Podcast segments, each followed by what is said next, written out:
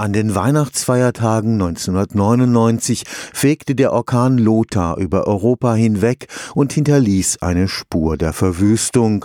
Inzwischen sind andere gefolgt. Die Winterstürme Kyrill, Jeannette, Niklas und Christian konnten mit Jahrhundertsturm Lothar zwar nicht ganz mithalten, aber auch sie verursachten Schäden in Milliardenhöhe.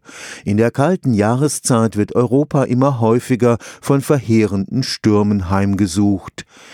Warum das so ist und wie stark Böen von 250 Stundenkilometern und mehr zustande kommen, wollen die Sturmjäger auf dem Energieberg in Karlsruhe-Knieling herausbekommen. Stürme sind Individualisten. Das macht die Vorhersage für die Meteorologen besonders schwer. Es gab Kyrill 2007, der war sehr ungewöhnlich im Winter. Es gab starke Gewitter in diesem Wintersturm. Also ein Gewitter im Winter ist sehr, sehr ungewöhnlich. Und wegen diesen Gewittern in diesem Wintersturm war der Wind und die Böen Böen sehr, sehr stark. Das war beim Lothar zum Beispiel nicht der Fall. Es gab kein Gewitter. Es gab andere Ursachen für die starke Windböen. Also das ist wirklich vom Fall zu Fall abhängig und deswegen ist es kompliziert und deswegen arbeiten wir auch daran. Dr. Florian Portillon kommt aus der französischen Schweiz.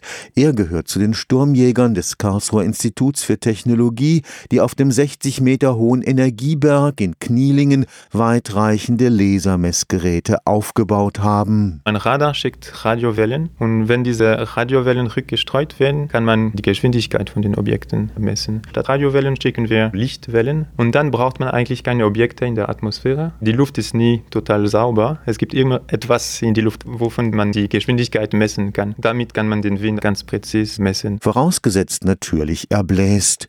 Die Karlsruher Sturmjäger jedenfalls lagen auch über die Feiertage auf der Lauer und hofften auf einen ausgewachsenen Wintersturm. Wenn ein Sturm kommt, heißt es nicht unbedingt, dass überall überall starke Windböen auftreten. Das ist genau, was wir jetzt messen möchten. Das heißt, wie und wo und warum diese starken Böen an welchen Orten auftreten und an anderen nicht. Ziel ist es, wie heute beim Regen, Wahrscheinlichkeiten angeben zu können. Wo genau Windböen auftreten werden, vielleicht kann man das nie vorhersagen. Man kann aber immer noch besser sagen, wo, wann Stürme kommen. Man kann auch immer besser sagen, wo innerhalb von dieser Stürme Gebiete stärkere Windböen erfahren werden. Man kann eine Wahrscheinlichkeit davon berechnen, wie möglich es ist, dass dass eine Windböe auftritt oder nicht. Stefan Fuchs, Karlsruher Institut für Technologie.